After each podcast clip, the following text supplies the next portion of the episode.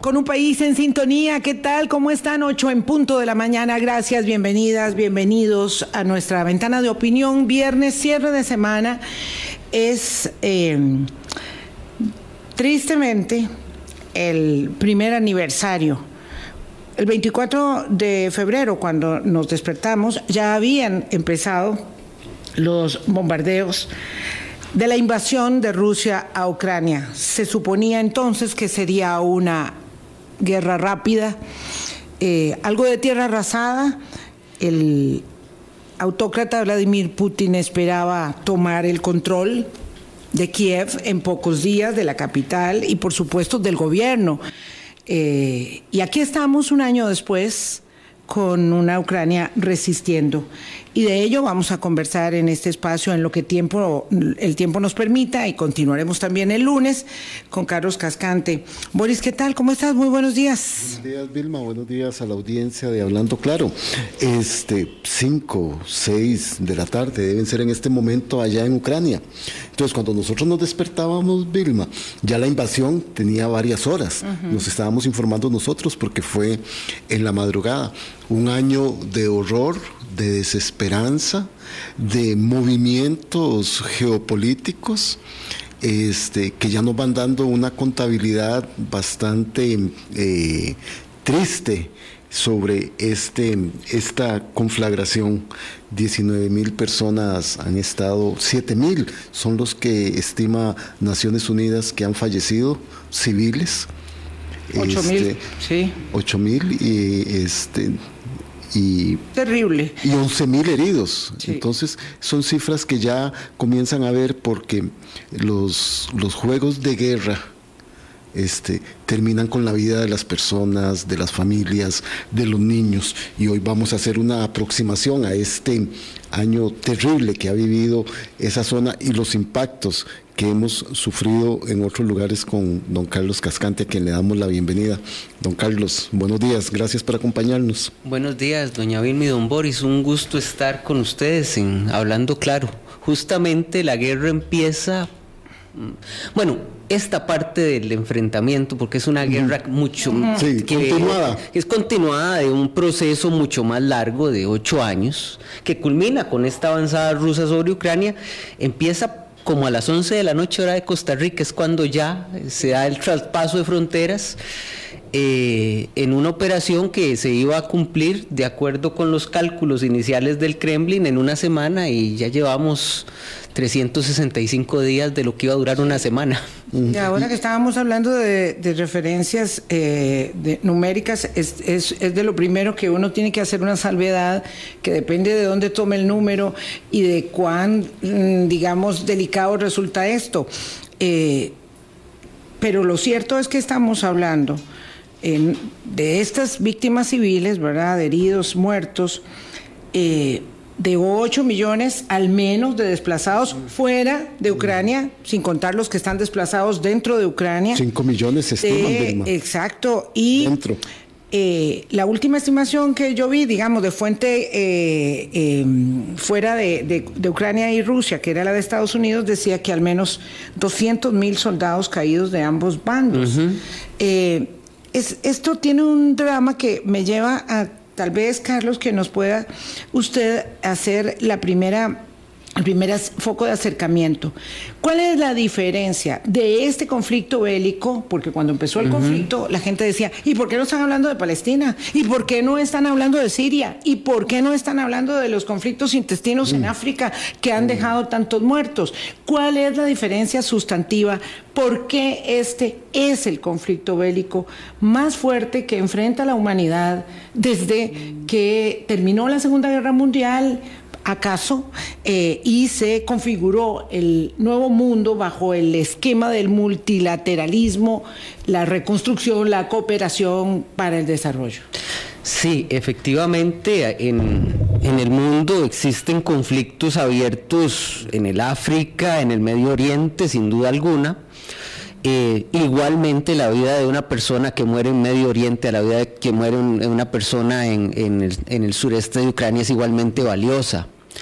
Pero hay que dejar claro un elemento central. Este es un conflicto con implicaciones del orden global.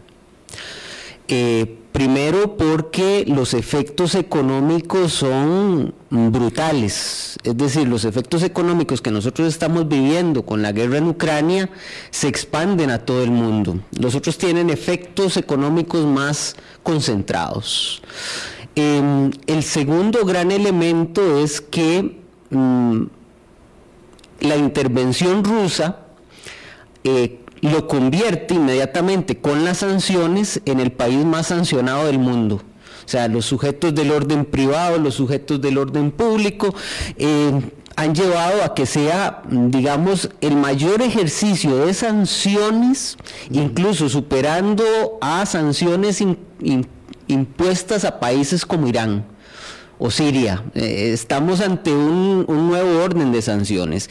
Y el otro elemento que a mí me parece central y que diferencia este conflicto es que la utilización de la más moderna tecnología del orden militar, estamos hablando de la guerra de drones en su máxima expresión, eh, del uso de robots, de robots asesinos que se, está probando que ambos bandos están usando, eh, la característica híbrida de la guerra con impactos en la parte tecnológica, en la parte de manejo de, de todo el escenario de guerra, es eh, la primera gran guerra del siglo XXI entendida en esos cambios. Y em, lamentablemente rompe creo yo, con esa ilusión heredada de la Segunda Guerra Mundial de que ya en Europa no iban a haber conflictos. Los conflictos estaban ajenos a, Europa, eh, rota completamente con esta guerra y produce lo que no había producido ningún otro conflicto, que es una consecuencia que para mí es, es muy importante y nos mueve a un mundo más peligroso. Ha aumentado sistemáticamente el gasto militar de los países europeos. Ya hay países europeos que están gastando por encima del 2% de su Producto Interno Bruto en armamentos. El, o sea, el, trastocamiento, digamos, de la política interior, exterior de Alemania en este tema es eh, impresionante. Impresionante. Porque cambió 180 grados. 180 grados. Entonces estamos hablando de que es un mundo cada vez más armado, que es un mundo... Eh, más, sofisticadas. Más sofisticadas. Ve, aquí en Costa Rica se está celebrando en estos días una conferencia eh, vinculada con la lucha por la regulación de los killer robots, que son esos tipos de armas que ya no tienen, que tienen un manejo automatizado eh, para matar gente. Entonces, imagínese un robot que se maneja a partir de inteligencia artificial, que simplemente tiene órdenes de matar y no tiene ningún constreñimiento moral. Don Carlos, ah, eh, sí, aquí quería hacer un paréntesis, ¿verdad? Quería hacer un paréntesis, usted lo acaba de adelantar la respuesta. Al ser armas más sofisticadas, como usted está apuntando, que me parece un dato que, que no había entrado yo en razón de eso, se supondría que serían, que serían menos destructivas contra población civil. Pero es que usted lo está diciendo, la inteligencia artificial no tiene moral. No. No, no puede decidir. Sí. No, no, puede decidir si es militar o es un niño o es una niña. Es... Tiene patrones que le permitirían identificar, pero no una decisión al momento centrada en cuestiones de humanidad, de, necesidad, eh, eh, y por eso hay una lucha en paréntesis, hay toda una lucha de regulación de este tipo de armamento, porque se gastan en el mundo alrededor de 18 billones de dólares en el desarrollo de este tipo de armas que están siendo probadas en la guerra.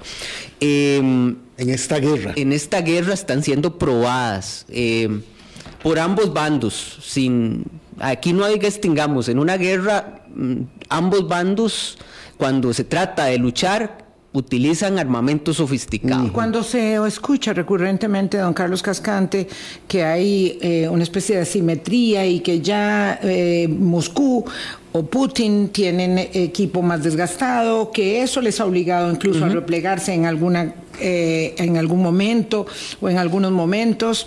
Eso ocurrió en, en una zona de Donbass. eso, eso tiene asidero, por supuesto. Es cierto que también he escuchado que lo que suministra Occidente es un poco, digamos, de su, de su arsenal, de su inventario eh, en propiedad eh, desde hace mucho tiempo, pero que, claro, hay posibilidades siempre de escalar a más sofisticación. Claro, vamos a ver, la, eh, eh, este tipo de armas evidentemente están en, modelo de prueba, pero, digamos, concluyo esta respuesta. Hay una lucha de, ONGs para intentar prohibir esto, pero los cinco grandes que manejan este negocio, que son los mismos de siempre, Estados Unidos, China, em, Rusia, Corea del Sur, muy avanzado, y Alemania, si no me equivoco, ahora no me acuerdo muy bien del quinto grande. Estados Unidos. Estados Unidos, China, Rusia. Corea del Norte. Corea del Sur. Corea del Sur, perdón. Y no me acuerdo ahora del quinto, no, no me acuerdo si es un europeo, me disculpan. A veces la memoria no va para tanto estas horas. eh, eh han hecho intent, ah, se han hecho intentos de regulación, pero estos, estos, estos países lo bloquean. Porque sabe, qué papel juega en el desarrollo de alta tecnología de las de alta tecnología, es, un gran desarrollo tecnológico, pero no gasta tanto como estos otros. Ah, ok, ok, perfecto. Pero Israel sí tiene un enorme desarrollo.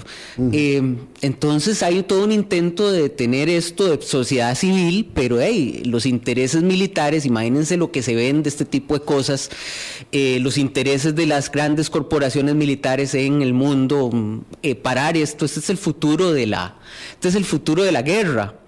Y por una razón, ya nadie quiere enlistarse en los ejércitos, entonces se ocupa generar este tipo de tecnología. Es, es un mundo interesantísimo. Eh, ah, qué tremendo, qué es tremendo. Interesantísimo, don Carlos, pero que también toca con la moral. Sí, claro. son los países que están diciendo que vamos a defender la paz pero detrás de ellos está la industria armamentista que nos lleva a esto. Eso es lo que yo nunca he podido digerir en una guerra.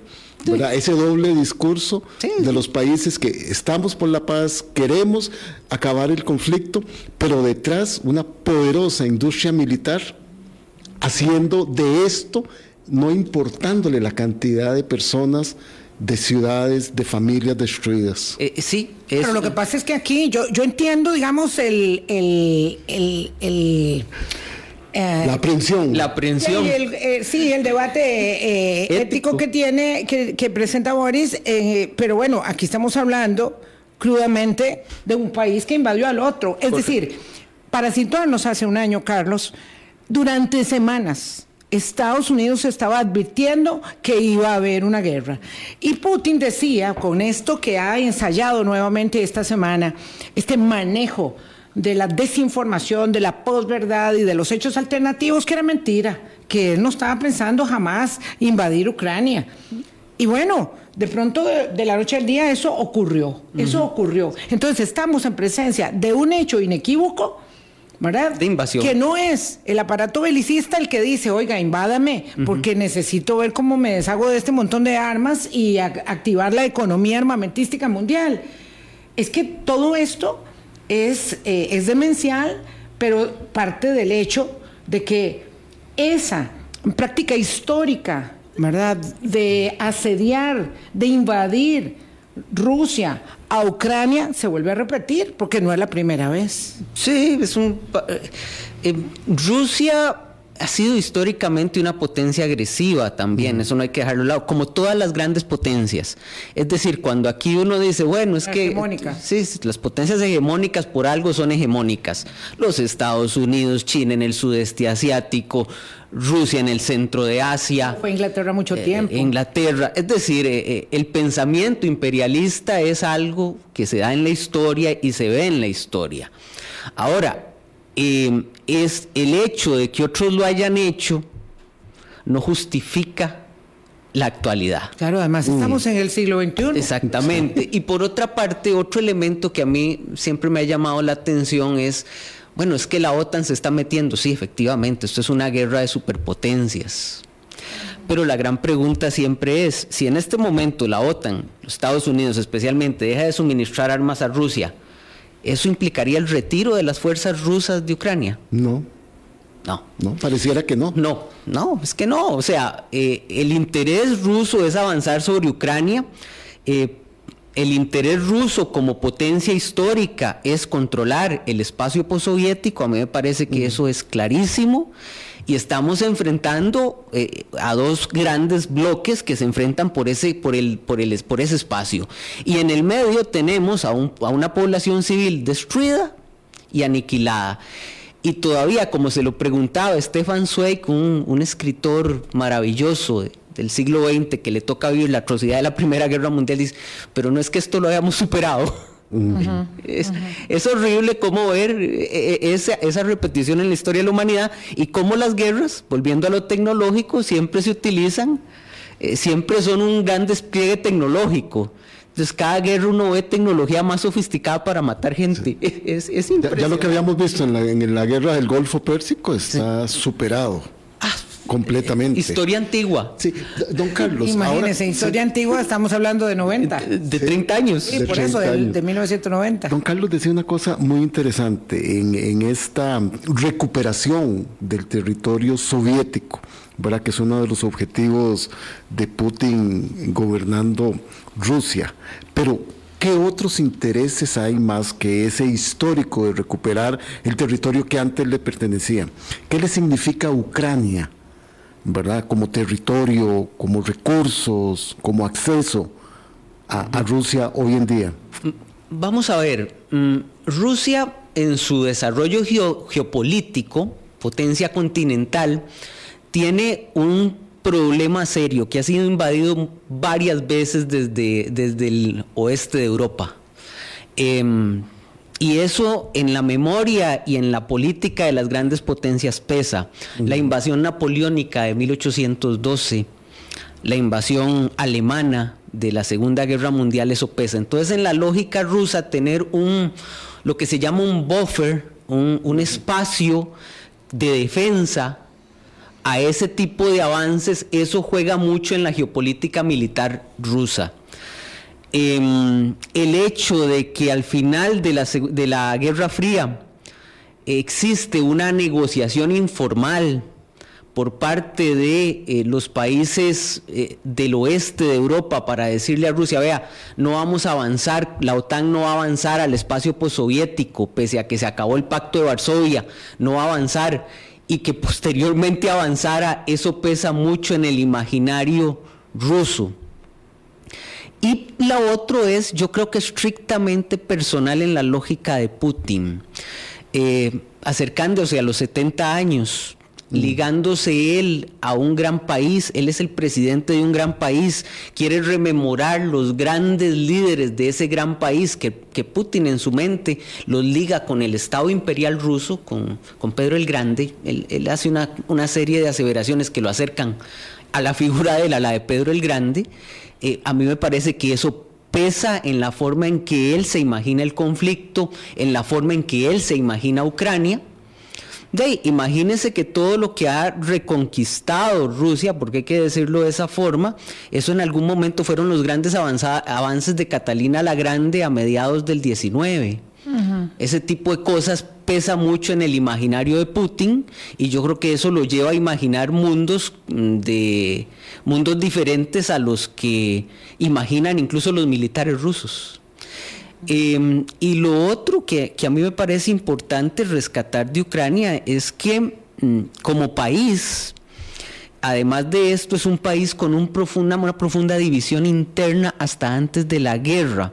Un este de Ucrania más cercano a Rusia, con una historia de eh, poblaciones... Em, en combate con las poblaciones del oeste que son mucho más europeizadas, eh, porque, por ejemplo, la ciudad... es un país enorme, inmenso. 600 mil kilómetros cuadrados, 600 mil kilómetros cuadrados. Pero, por ejemplo, usted se pone a ver Leópolis, que es la ciudad más importante del oeste de Ucrania.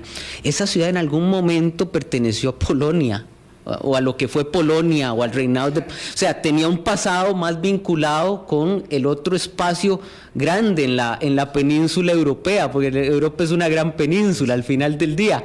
Em, eso hace que sea un país muy dividido, eh, muy intervenido internacionalmente, tanto por Moscú como por Occidente. Eh, pero yo creo que... porque es rico. Eh, aparte de eso es muy rico, es un espacio de transporte del petróleo y el gas barato desde Rusia hasta Europa, del, hasta Europa del Este y Europa eh, occidental. Un gran granero. Gran granero. Es un gran granero, el quinto productor eh, de, de trigo, el noveno productor de trigo del mundo, hasta donde más no recuerdo. De hecho, eh, esta guerra causa un enorme problema en los alimentos, Sí. Porque desabastece al norte de África, a, a Medio Oriente. En fin, eh, Ucrania es un interesante actor geopolítico, pero con enormes problemas de construcción de identidad nacional. De, interno, de construcción del país. ver eso como una ah, cuestión muy eh, sorpresiva si no fuese, porque en la mayoría de las democracias estamos viviendo enormes procesos de fragmentación Sí. interna, de polarización y división. Entonces ahora a uno no le puede sonar tan sorprendente, pero en efecto, digamos, se compone de varios eh, estamentos socioculturales Claro. y de una historia muy vieja, muy vieja, ¿verdad? A veces a uno le cuesta mucho porque vive en este pequeño eh, grano de arena del planeta Tierra, eh, con sus particularidades, eh, eh, entender cómo se ancla en la, en la raíz histórica y cultural una, una civilización que está mucho, mucho antes de que emergiéramos nosotros debajo del mar. O como nos enseñaban en el colegio, un territorio muy grande con diferentes naciones. Exactamente. Ajá, Eh, eh, Con diferentes naciones. Y una diversidad idiomática, pero imagínense que eso, llamado Ucrania, los límites son del siglo XX, ese territorio, eh, tal y como lo conocemos, límites del siglo XX, Crimea em, cedida por, em, por Rus, por, por, eh, por, em, por la Unión Soviética como parte del territorio ucraniano en, en los 50 con, con Khrushchev. Eh, y por otra parte, perdón, un país que apenas tiene desde el 91 en una vida realmente independiente. Entonces, Muy reciente. muy reciente. Imagínense lo que son esos procesos políticos y presidentes que primero son prorrusos, después cambian a uno prooccidental, después a otro prorruso.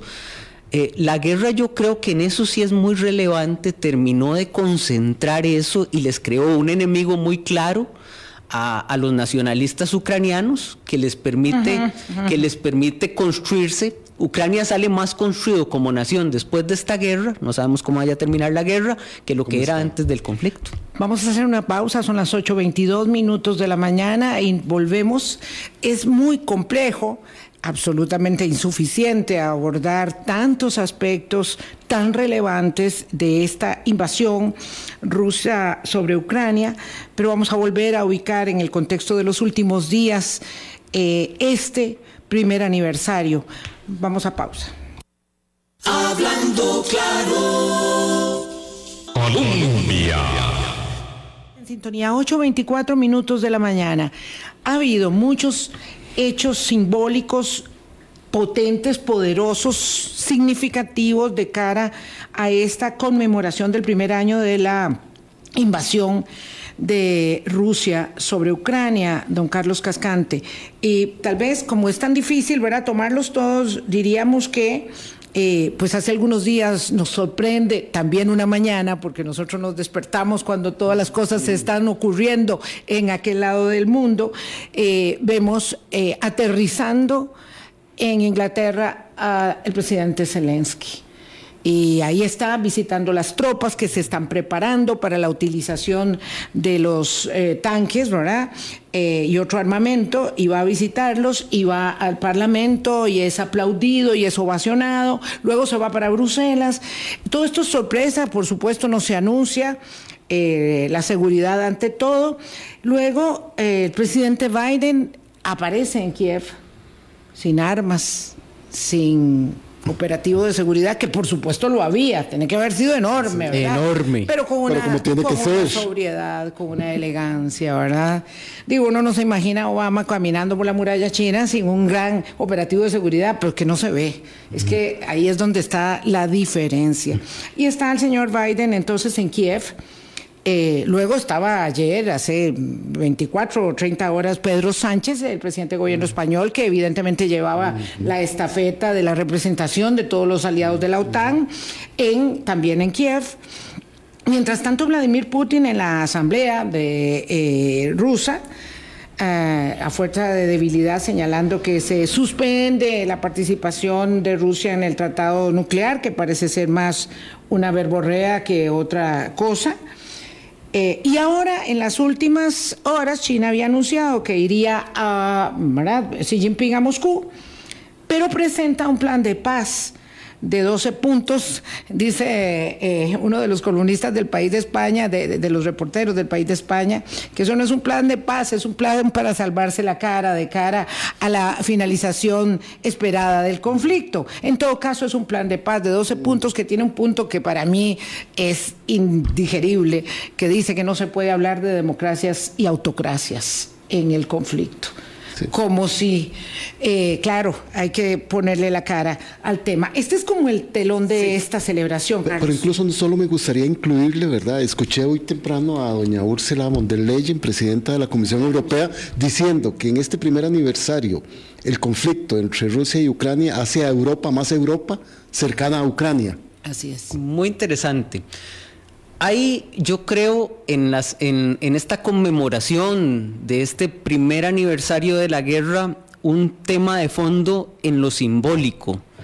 Bueno, dos temas. Uno es quién va ganando la guerra. Uh -huh. y, y, usted lo dice bien, Vilma. Eh, imagínese lo que hubiera representado la imagen de Biden lleno de armas, lleno de eh, con una imagen donde él sale con todo el aparataje de seguridad que evidentemente lo hubo, cerraron calles de la ciudad, el tren por donde pasó Biden de Varsovia a, a de, de, de, la frontera de, de Polonia, Polonia, a Kiev completamente custodiado, o sea, evidentemente hay un aparato de seguridad, pero la imagen, si usted presenta todo eso, va a ser, estamos perdiendo la guerra, en cualquier momento se vuelan al presidente. Sí. No es una imagen de fuerza. Todo comunica. O sea, una, una verdadera imagen de fuerza es de aquella persona que va a una zona sí. en guerra y demuestra, yo estoy aquí seguro. A mí me pareció impresionante es, ver a, al presidente Biden. Ahora, eso fue interesantísimo porque, bueno, hey, yo me imagino, ahora que los tengo ustedes, que son periodistas, imagínense que un día antes les dicen, se van en el avión como el presidente, en el tren como el presidente, deposite aquí sus, sus celulares. Sí, claro, bueno, nadie claro. se puede enterar. Eso debe ser impresionante para la vida de un periodista. No, ni qué decir. Ni qué ahora, decir. Varios elementos que tiene esa visita de Biden. En primer lugar, tiene un contenido interno para los Estados Unidos. Es decir, el presidente que dicen que tiene 80 años, que está muy débil, que tiene problemas de locomoción, eh, que ha sido débil con los chinos, toma la decisión de ir a Kiev. Es decir, todos los que estaban diciendo eso en el plano interno en los Estados Unidos tuvieron que guardar un poquito de silencio, incluso los medios más conservadores. Sí. El segundo mensaje es hacia el resto de la Unión de países que están dentro de la OTAN.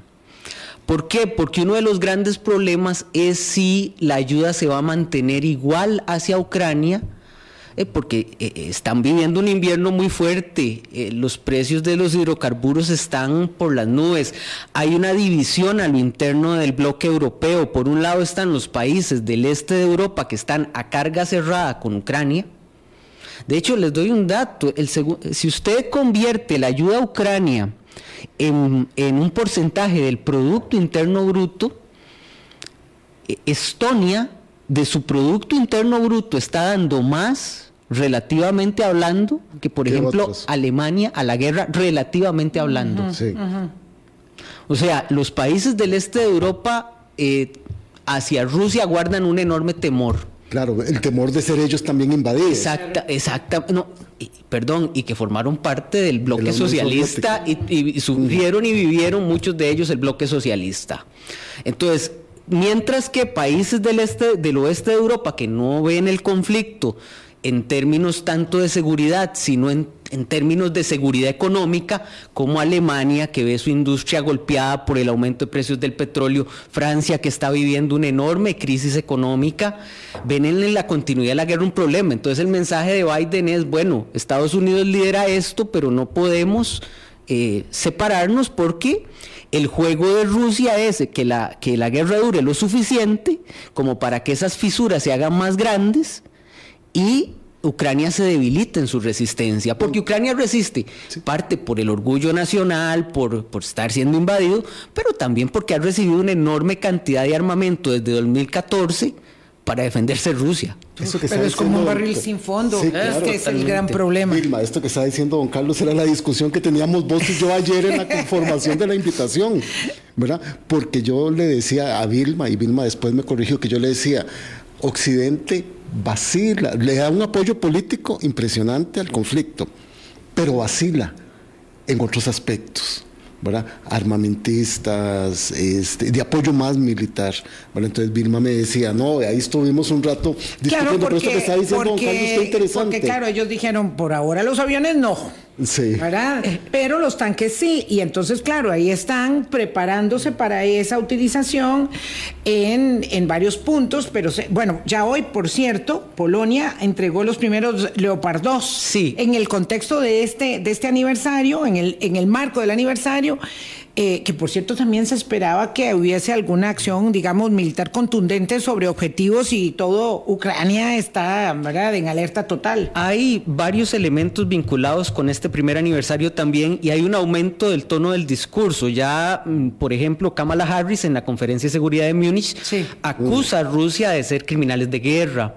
El discurso de Putin frente a la Duma es un discurso También confrontativo. confrontativo, acelera.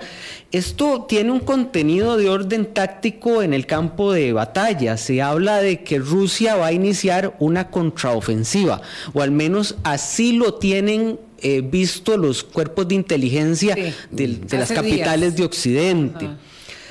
Em, por otra parte, em, lo- el temor que ustedes señalaban de dar, ar- de dar aviación. Blinken dijo hace unos días algo que es muy interesante. Blinken dijo, eh, Crimea es una línea roja. Nosotros creemos que si eh, Ucrania intenta hacer algo sobre Crimea, eso podría acelerar el conflicto y podría mover a Rusia a utilizar armas de destrucción masiva. Em, entonces ese balance, ¿verdad? Es toda una discusión entre eh, los países que conforman la OTAN, porque por un lado están aquellos líderes que dicen, especialmente los del este de Europa, que dicen, no, no, aquí hay que armar a Ucrania para que derrote totalmente a Putin.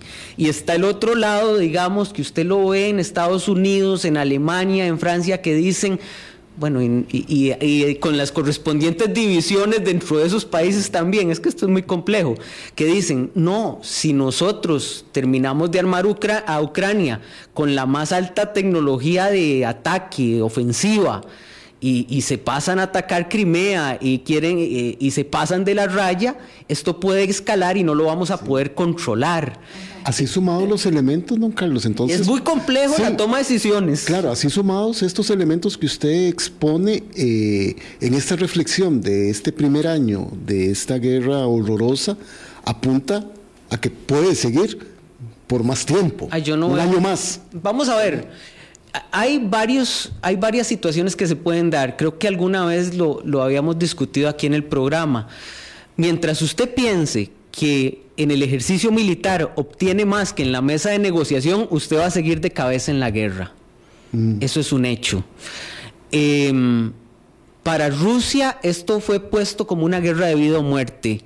Eh, se anexó provincias de las cuales no controla todo el territorio. Eh, es decir, no está, en, no está Rusia para, para, para, digamos, entrar a negociar. Y por el otro lado, en el lado de Ucrania, yo creo que ellos sueñan con recuperar el Donbass y recuperar, eh, y recuperar Crimea, que es, Lo que habían entregado en el 14. Exactamente. Entonces, eh, un sujeto fuera de la guerra puede decir, y, lo dijo el, el, eh, comandante en jefe de las fuerzas de los Estados Unidos, vean, aquí yo militarmente veo el asunto que ninguno va a lograr avanzar más de lo que tiene. Lo lógico es que, nos, que se sienten a negociar, eh, que Ucrania ceda eh, y después que les reconstruyan el país. Algo similar a lo que dijo Kissinger. Antes de hablar de, de los escenarios de salida y de esta propuesta eh, china, sea para la paz o para salvar su cara, Que, ojo, China casi que la propuesta plantea algo parecido a esto, como quédese con lo que tiene y... Sí, lo de la, sí, de, la cuestión territorial. Lo, que quería era ir a lo que planteaba Boris de Ursula, Ursula von der Leyen, eh, esto de que eh, el conflicto ha hecho a Europa más, más Europa. Eh, lo cierto es que si Vladimir Putin planteaba el escenario de ponerle un hasta aquí a la supuesta intención eh, expansionista de la Unión Europea, aceptando a, Rus a Ucrania como su eh, miembro. Eh, lo cierto es que eso parece estar más cerca ahora que antes que sea Ucrania aceptada en la Unión Europea, pero además ha renovado mucho un liderazgo muy debilitado de la Unión Europea Evidentemente el de Estados Unidos se ha revitalizado mucho, pero estaba ya ahí. Eh, el presidente Macron decía, ah, no queremos humillar a Rusia, pero esta guerra la tiene que ganar Ucrania. Mm. Entonces, eh, ciertamente se ha eh, revitalizado toda la alianza de Occidente. Te voy, voy a distinguir dos situaciones. Creo que en la parte de seguridad, lo que implica la OTAN sí se ha revitalizado. El presupuesto de la OTAN va a crecer en los próximos años a alto nivel. Los países, la OTAN se maneja a través de un compromiso, además de que todos los países que forman la OTAN gastan un deberían gastar un 2% de su presupuesto en gasto de seguridad. Negocio redondo para las empresas de armas. Este mundo es increíble, pero bueno, un 2% muchos países se quedaban por abajo de eso. Entonces, durante la administración Trump, muchas de las exigencias de Trump eran lo que, había, lo que había hecho Estados Unidos, pero de una forma bastante más grotesca. Sí. Eh, en su estilo. Digamos que ahora eso se está cumpliendo y se está sobrepasando. Entonces, en la parte de seguridad, todo este aparato militar se está configurando. En la parte de las relaciones económicas, ahí sí hay un gran problema, porque el alto costo de los hidrocarburos provoca que el proceso industrial europeo, la producción europea se encarezca. El alto costo de los suministros eh, para, la, para la agroindustria hace que la agroindustria europea se empobrezca o tenga que producir. Entonces ahí digamos hay un contrapeso a eso de seguridad. Entonces yo te diría, sí, la OTAN se ha fortalecido, eh, los lazos económicos que representa la Unión Europea frente al conflicto ucraniano, ahí sí hay un gran debate de fondo. Hay un gran debate de fondo en cuanto a la, en cuanto a lo que deba durar. El conflicto. Porque un conflicto más largo, bueno, Vilma, te lo pongo como un ejemplo de la gente común. Ayer escuchaba en el, en el noticiero español que una persona común y corriente está pagando por dos meses de suministro eléctrico alrededor de 750 euros. Eso es brutal para la vida de una persona. en invierno. El invierno. Sí, es En el invierno de allá. Sí, sí, sí. Entonces ahí un conflicto muy largo evidentemente puede socavar eh, los elementos de unidad, de unidad social, de tejido económico, eh, lo de seguridad sí va. Es decir, Europa se está rearmando y de eso no hay duda. Don Carlos, antes de ir al corte, frente a esto también, eh, ¿cuánto tiempo puede durar esta guerra? ¿Cuánto puede aguantar la población de Ucrania? 138 mil millones de dólares se estiman son las pérdidas en infraestructura, casas, edificios, hospitales, en medio de la guerra. Solo que don Carlos me quedó viendo una parte de la respuesta. Ahorita, se la cobro. Perdón. Es que es demasiado, demasiado. Es demasiado tema. Sí, sí, sí, sí. Yo antes nada más quería, usted me, me, contestó que en la parte de seguridad sí la OTAN está revitalizada. La, la Unión Europea, la comunidad europea, ¿verdad? Más, ahora hay que sumar, más Inglaterra. Esa es una rehabilitación, revitalización política poderosa, potente o es solamente coyuntural a la luz del conflicto mm, bélico? Vea, en Europa creo que hay dos vertientes importantes respecto de la Unión eh, y tienen mucho que ver con los Estados Unidos. Algunos ven en Europa eh, la necesidad de una independencia de seguridad respecto de los Estados Unidos, Macron. Macron. Eh, por ejemplo, Eh, otros no, otros prefieren seguir con la cercanía de los Estados Unidos. Pero ese alero de los Estados Unidos siempre evitará una Europa totalmente unificada. Mm. Porque los países pretenden tener sus relaciones bilaterales con los Estados Unidos. De hecho, los grandes problemas de la Unión Europea algunos económicos siempre han estado vinculados con la política exterior común, que a cada rato se rompe, porque los hay países que prefieren tener una relación más cercana con los Estados Unidos que cooperar en una política exterior común. Em, y por otra parte, la política de seguridad, porque está la OTAN. Es decir, y en la OTAN siempre el socio mayoritario, por su peso, por sus bases militares, por su complejo militar, son los Estados Unidos.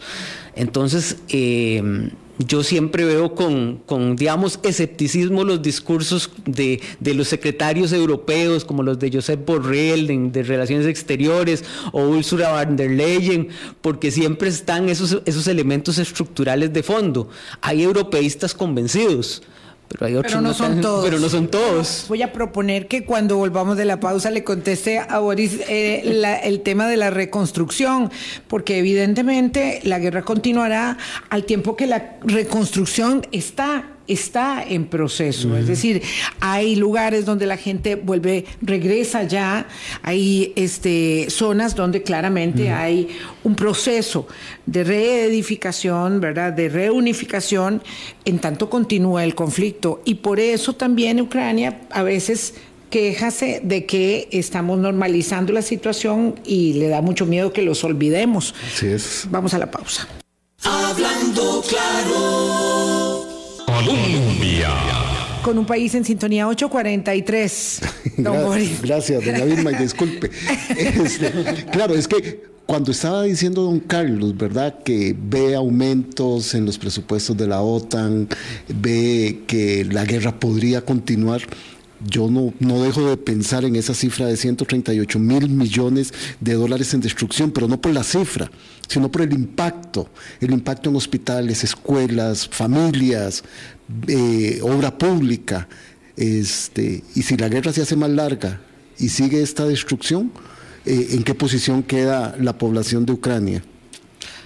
Muy interesante, Boris. Eh, yo en realidad no veo esta guerra finalizando rápidamente. Em, la reconstrucción de Ucrania va a ser eh, una tarea muy difícil de lograr eh, y va a ser imposible de empezar hasta tanto no se determine cómo va, a pasar? qué va a pasar. Em, imagínese usted que Rusia bombardea un día sí y otro también instalaciones eléctricas ucranianas. Em, entonces llegar a, una, a, un, a un final de esta guerra eh, todavía se ve muy lejano, muy difícil de alcanzar. Em, y, sin eso no se puede hablar de reconstrucción. Eh, eso hay que dejarlo. O sea que la guerra puede llegar al próximo invierno. Que, sería, que, sería devastador. Devastador, ¿verdad? Pero vamos a ver, eh, pongámoslo así, ¿cómo lo ven los que apoyan a Ucrania? Rusia ve que esta guerra tiene, se expandirá por cuanto se tenga que expandir.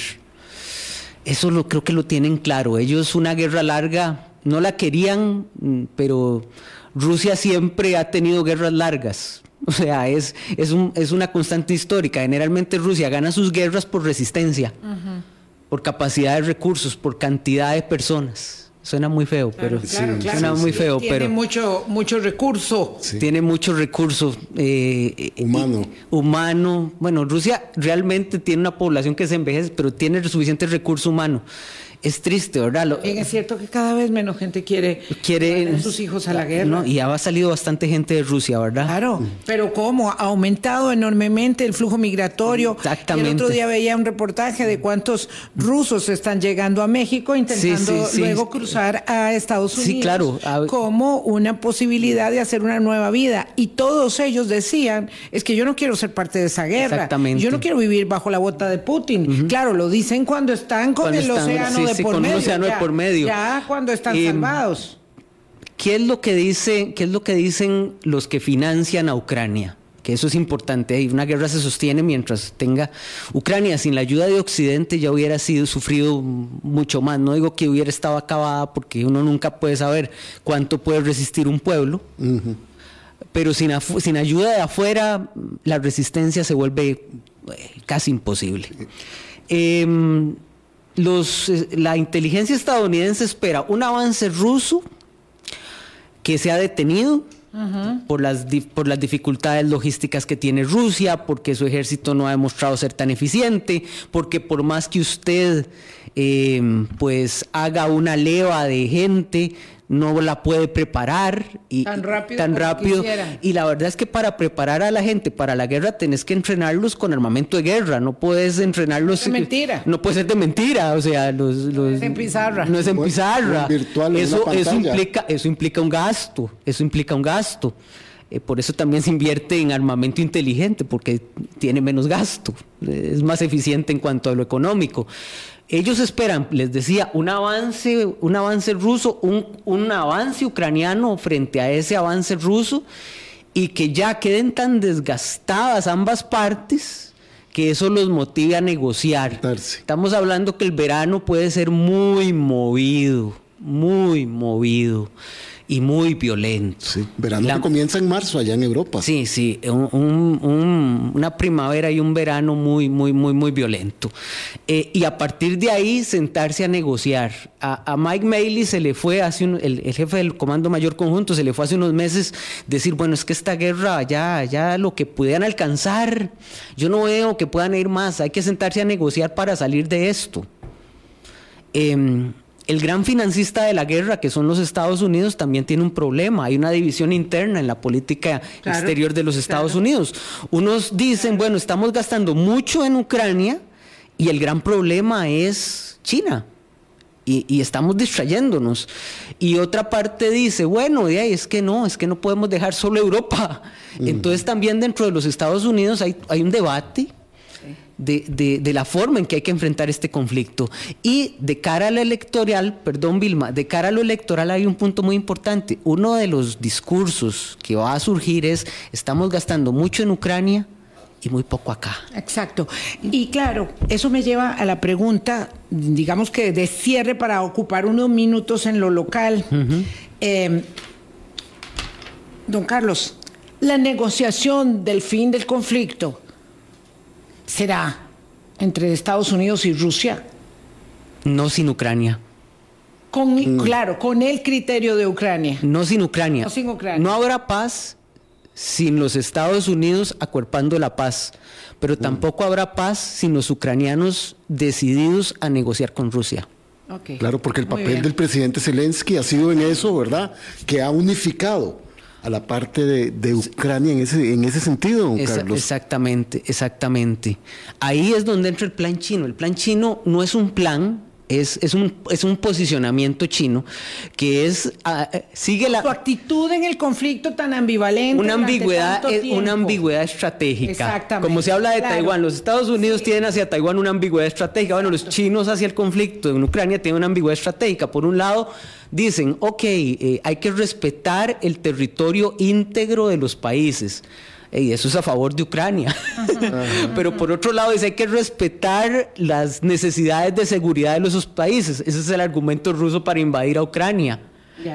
Eh, pero China China tal vez no gane la guerra, pero China se está viendo favorecida con la ah. guerra. No, nos está dejando la mesa servida, don Carlos, para el próximo lunes. No, no, pero por supuesto. Además, yo quiero que don Constantino Urcullo nos ayude para entender lo que está pasando en Corea del Norte, eh, ese tema ahí en la península, ¿verdad? Este, la forma que se están sacando los dientes permanentemente eh, y pareciera la eh, consolidación de la niña hija del, del autócrata ahí como la heredera, que no se sabe si es que el tipo está enfermo o si ya se ha dicho mucho que está enfermo, pero bueno, eh, eso lo hablaremos la otra semana. Yo nada más quería, porque les quedaba pendiente un detalle cuando Carlos habló de las potencias eh, militares, aquí me puse a buscar, Estados Unidos, Rusia, China, la cuarta es la India, la quinta es Japón y la sexta Corea del Sur.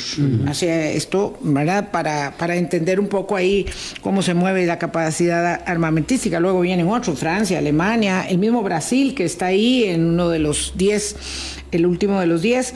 Ah, usted decía, Carlos, eh, lo dice en una entrevista hoy en el Diario de la Nación, que el conflicto le favorece eh, a la atracción eh, de inversión eh, a Costa Rica. Quisiera unir eso con el hecho de que la Organización Mundial de Comercio señala que eh, la economía del mundo ha mostrado una gran resiliencia frente al conflicto y por supuesto frente al hecho de que respecto de Costa Rica en particular recibimos una mejora en la calificación de riesgo país por Standard Poor's ayer de B a B más, lo cual señala que hay un resultado ya concreto de la aplicación de la reforma fiscal del 2018 en este eh, presupuesto, la ejecución del presupuesto del año 2022. Entonces nos dan una mejora en la calificación eh, eh, Standard Poor's y dicen, ojo que los estoy viendo, que no hagan loco, ¿verdad? Que no tiren las campanas al vuelo, pero estamos ahí en una circunstancia de mejora, sobre todo considerando que en Estados Unidos el pronóstico económico también ha mejorado. Entonces con eso me gustaría, Carlos, los que pudiera usted cerrar. Sí, sí, sí. Eh, estamos en un mundo donde la inversión está, la forma en que se invierte está cambiando. Antes la lógica de la inversión es, no importa que esté largo porque estoy en un mundo seguro. Y el suministro igual va a llegar en tiempo y en forma. Estamos viviendo en un mundo más inseguro, entonces por eso yo en la entrevista de La Nación señalaba, la guerra hace que los estados, que las grandes empresas empiezan a invertir más cerca de sus países de origen. Hay una relocalización de la inversión. No se entienda que es que gente que invierte en Ucrania va a venir a invertir a Costa Rica, sino que en un mundo más inseguro, de, el inversor va a preferir el, near, sourcing, la inversión cercana, y por otro lado algo que se está dando mucho que es el friend sourcing, es decir, la inversión en países que son amigos. Entonces, imagínese usted que, o sea, las mediciones sobre globalización te dicen que el, mundo está menos globalizado ahora que hace 10 años. Estamos en un mundo más inseguro. Entonces, países cercanos a grandes polos de inversión como son los Estados Unidos, pues van a tener una mayor capacidad de acceder a ese tipo de inversiones si actúan inteligentemente, si, si, son, si tienen equilibrios en su economía eh, y actúan prudentemente.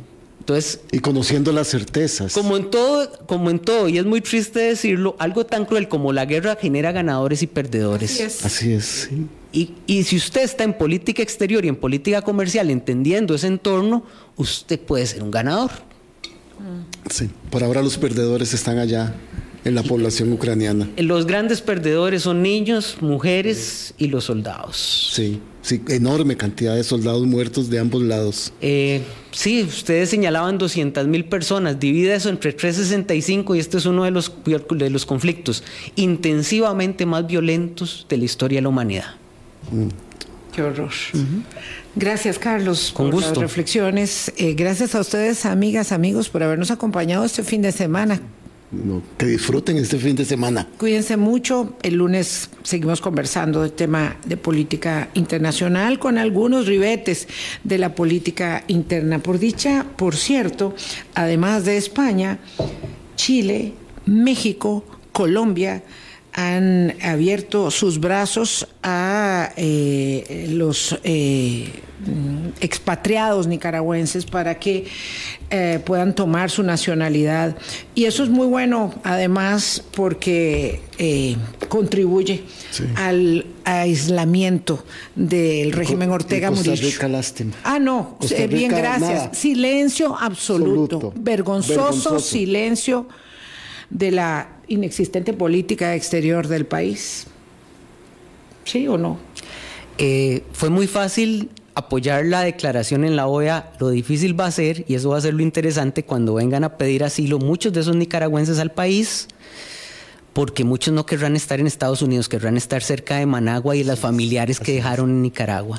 Y entonces ahí vamos a ver realmente en la práctica cuál es la posición del gobierno. Gracias, don Carlos. Chao, pásenla bien.